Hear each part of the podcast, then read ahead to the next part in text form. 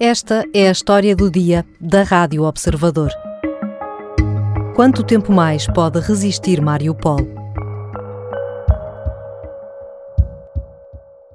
There is no drinking water and any medication for more than one week, maybe even 10 days. Não há água potável nem medicamentos há mais de uma semana, talvez 10 dias. Hoje não conseguimos encontrar comida ou água para uso técnico. A 12 de março, um colaborador dos Médicos Sem Fronteiras não identificado descrevia assim a situação em Mariupol. Uh, no any hygiene available. So we have just a bit of water to wash hands and that's all that, uh, Não há condições de higiene, os locais onde se pode ir buscar água ficam longe, as pessoas têm de caminhar um, dois ou três quilómetros. Another big problem is uh, no connection at all for at least one week. Não há ligação há pelo menos uma semana. É um vácuo de informação. As pessoas não sabem o que se passa na Ucrânia e nem sequer num bairro vizinho da cidade.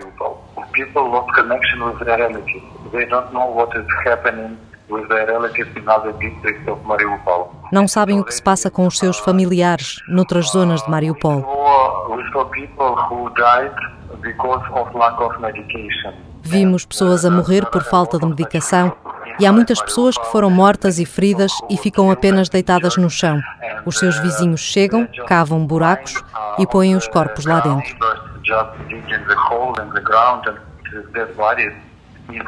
Mais de um mês depois deste testemunho que os Médicos Sem Fronteiras enviaram ao Observador, a situação não parou de piorar em Mariupol. Os relatos foram ficando cada vez mais escassos, numa cidade cada vez mais isolada, praticamente sem contacto com o exterior.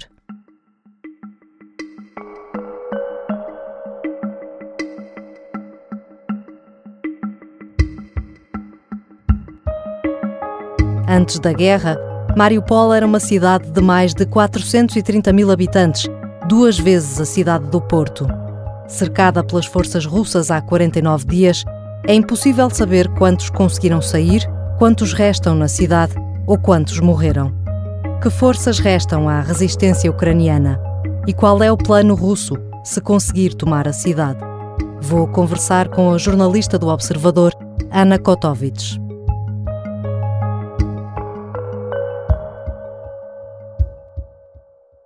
Olá, Ana. Olá, Catarina. Qual é a importância de Mariupol? É grande, Catarina. Uh, a que já ouvimos falar mais vezes é estratégica. É a velha história de ser uma linha de terra que une Crimeia, que foi anexada em 2014, que passa pela região do Donbass, que é onde estão os separatistas, e que chega à Rússia, terra-mãe. Portanto, é fundamental para abastecimentos, para rotação de soldados, para tudo isso. Mas não é só, também é simbólica.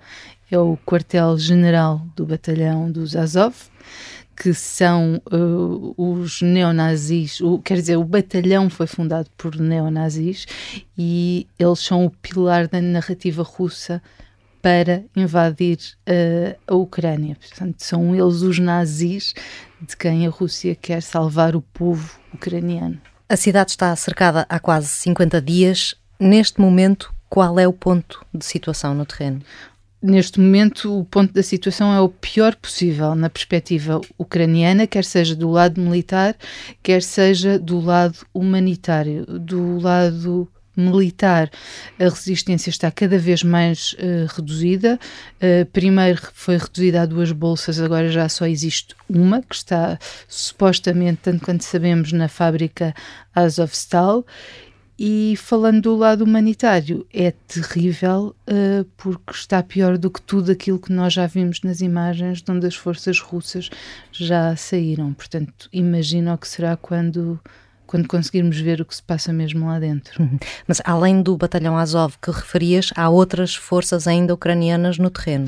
Existem as duas principais e aquelas de que ouvimos falar mais, é o batalhão Azov e é o 36º Regimento. Estes são os dois principais.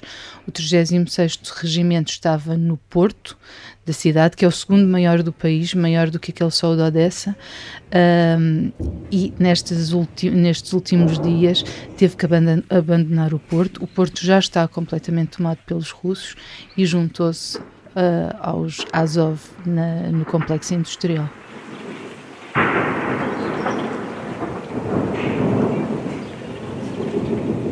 Ouvimos aqui em fundo uh, o som de explosões captadas esta segunda-feira, precisamente nessa fábrica de Azovstal, que referias, uh, o último reduto do batalhão Azov.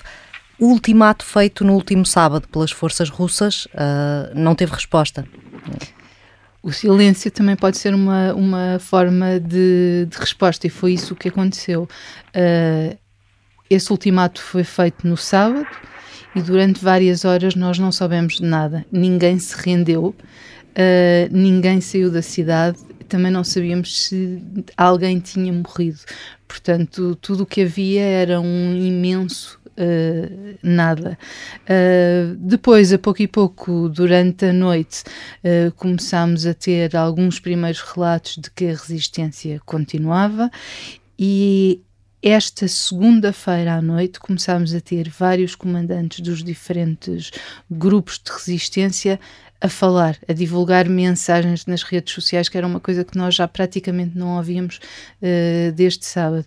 E é, e é curioso que desta vez o que eles fazem é apelam à ajuda internacional em nome dos civis, cerca de mil que estão uh, dentro da, da fábrica com eles.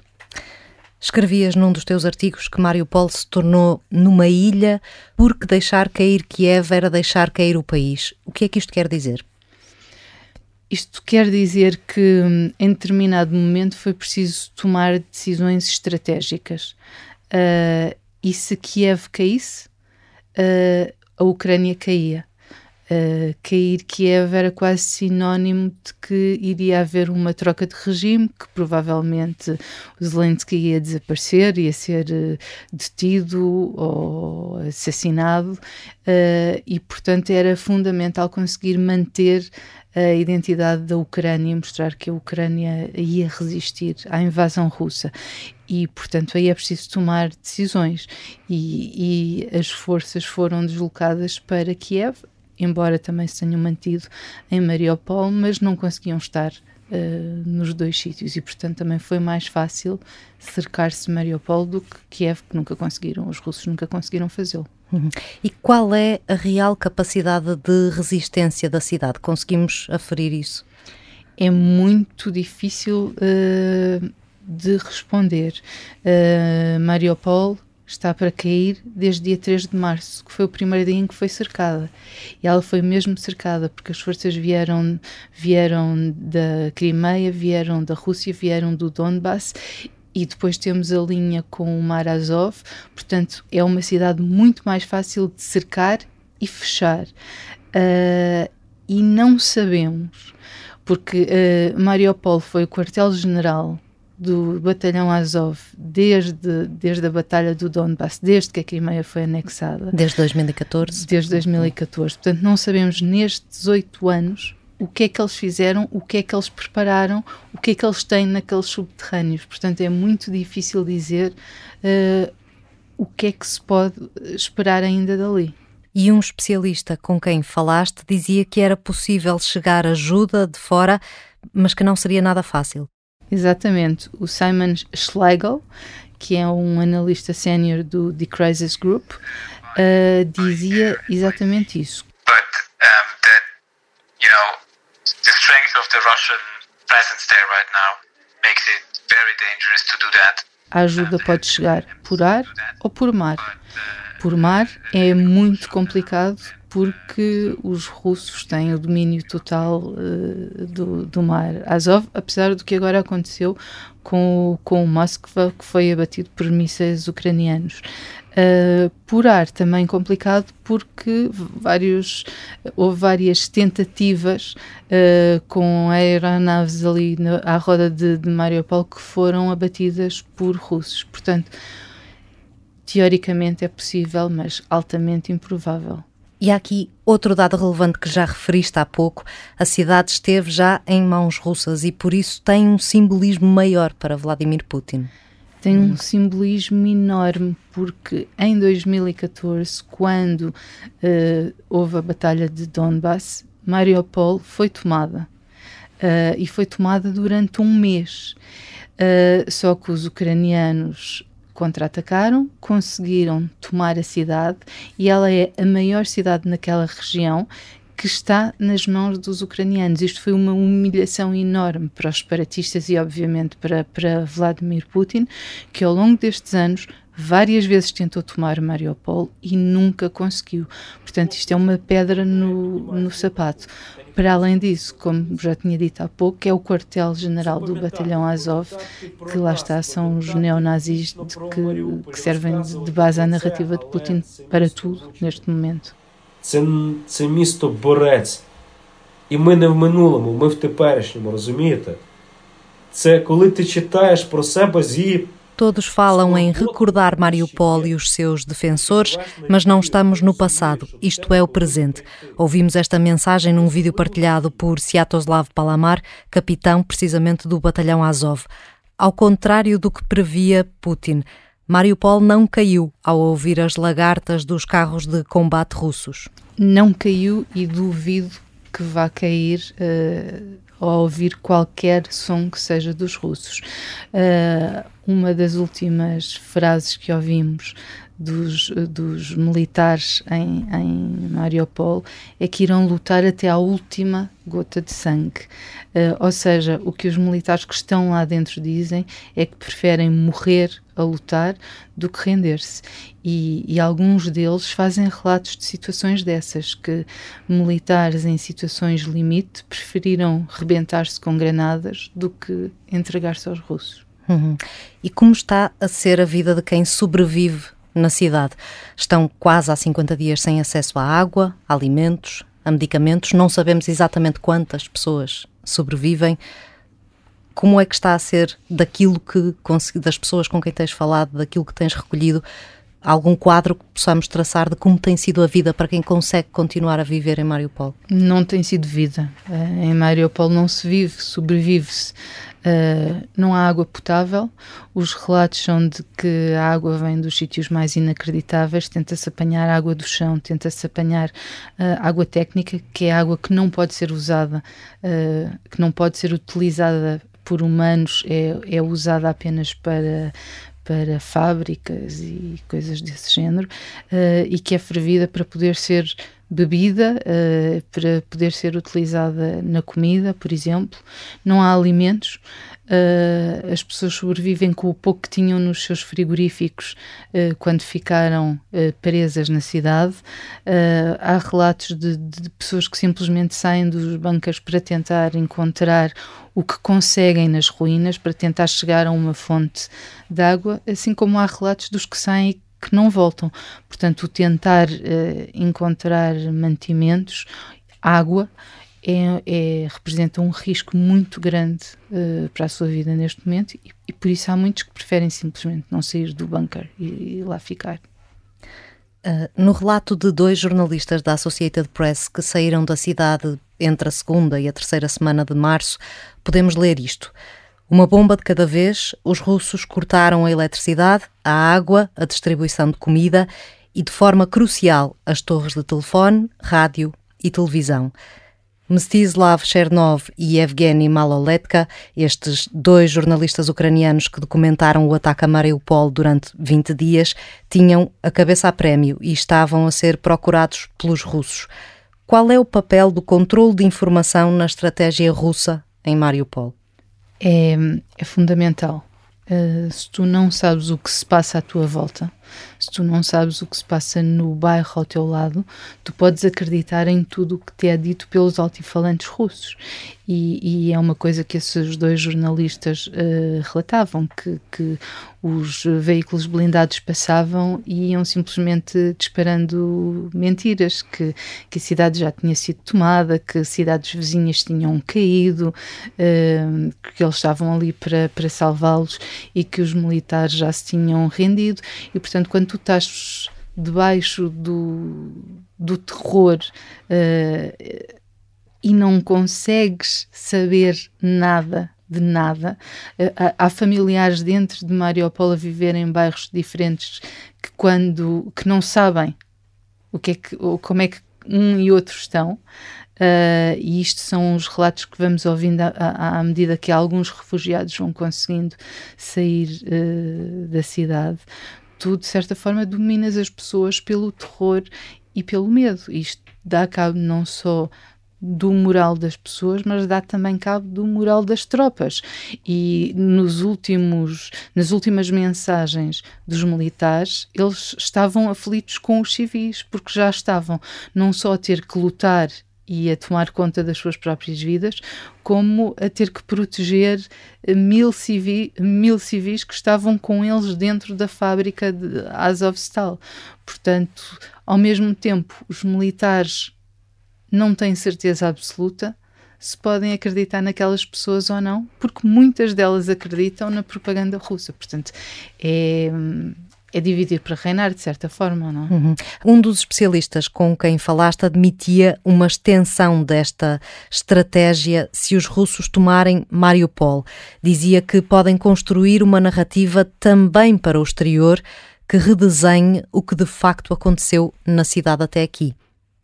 Claro que sim, porque se eles conseguirem uh, encontrar uh, militares do, do batalhão Azov se entre eles encontrarem nazis, e nós sabemos que existem nazis no, no, no batalhão Azov, se eles tiverem uh, tatuagens com suásticas, uh, tudo isso vai ser uh, filmado, tudo isso vai ser fotografado.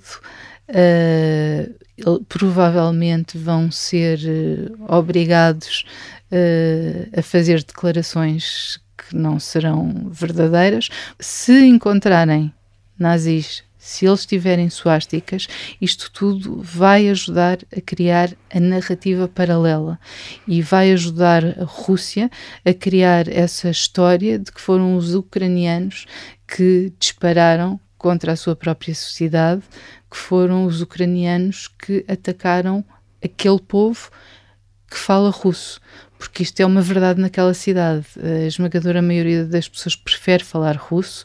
É uma cidade que está mais próxima da Rússia do que, do que da Ucrânia e, portanto, nós vemos também entre os vídeos russos alguns civis a receberem as tropas, como não vês em Kiev. E tendo em conta aquilo que os russos fizeram na Síria ou na Chechênia, como já falamos no outro episódio desta história do dia, Moscovo pode simplesmente mandar arrasar tudo? Eu diria que neste momento Moscovo já mandou arrasar tudo. Uh, Mariupol é uma cidade inabitável. E nesse cenário, as armas químicas não estarão fora de hipótese? Há de resto alegações já do batalhão Azov de que já foram usadas. Há, há, alegações e já há instituições internacionais que estão a tentar confirmá-lo. E como dizia o Simon Schlegel, uh, um dos analistas com quem falei, que já ouvimos há pouco, Mariupol é o sítio perfeito para os russos usarem armas químicas ou nucleares. Porquê? Porque ninguém vai conseguir chegar às provas.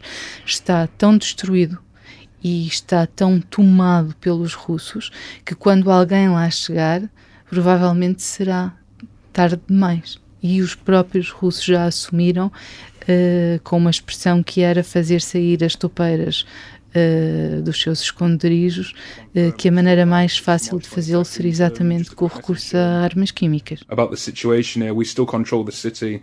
Ukrainians are fighting hard day and night. A 22 de março, Hayden Johnny Aslin, um britânico a lutar com as tropas ucranianas em Mariupol, dizia que ainda controlavam a cidade, que estavam a lutar dia e noite. I think Boris needs to listen to what Oksana has said. Esta é a voz do mesmo voluntário britânico esta segunda-feira, depois de se ter rendido juntamente com outro compatriota. If Boris Johnson really does care, like he says he does about British citizens, and he would help num vídeo divulgado pela televisão estatal russa, apela a que Boris Johnson pressione Vladimir Zelensky para que aceite trocar os cidadãos britânicos capturados por Viktor Medvedchuk, empresário e político ucraniano pró-Rússia, que está detido desde 12 de abril. Quanto tempo mais poderá aguentar a resistência ucraniana em Mariupol? Eu gostava muito de conseguir responder essa pergunta, mas eu acho que neste momento é impossível dizer. Uh, está, está tudo contra eles Uh, e apesar disso não param de surpreender, como te dizia há pouco, quase que desde o primeiro dia do cerco, que era expectável que Mariupol caísse e caísse muito rapidamente. O Instituto para o Estudo da Guerra, uh, desde o início, que foi dizendo vai cair dentro de dias, vai cair dentro de dias, vai cair dentro de dias. E os dias foram-se passando e não caiu. Nós estamos claramente a ver os últimos, os últimos dias de, de Mariupol. E o que me parece é que para ajudar a resistência uh, seria necessário entrar aqui a comunidade internacional. Isso é um risco que não me parece que a comunidade internacional esteja, esteja disposta a correr pelo, pelo perigo que isso tem de desencadear uma Terceira Guerra Mundial entre o Ocidente e a Rússia. Obrigada, Ana. Obrigada, Catarina.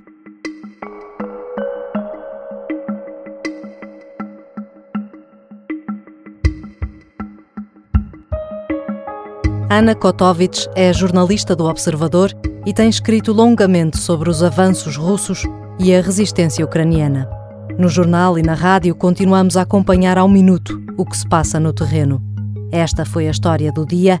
A sonoplastia e a música do genérico são do João Ribeiro. Eu sou a Catarina Santos. Até amanhã.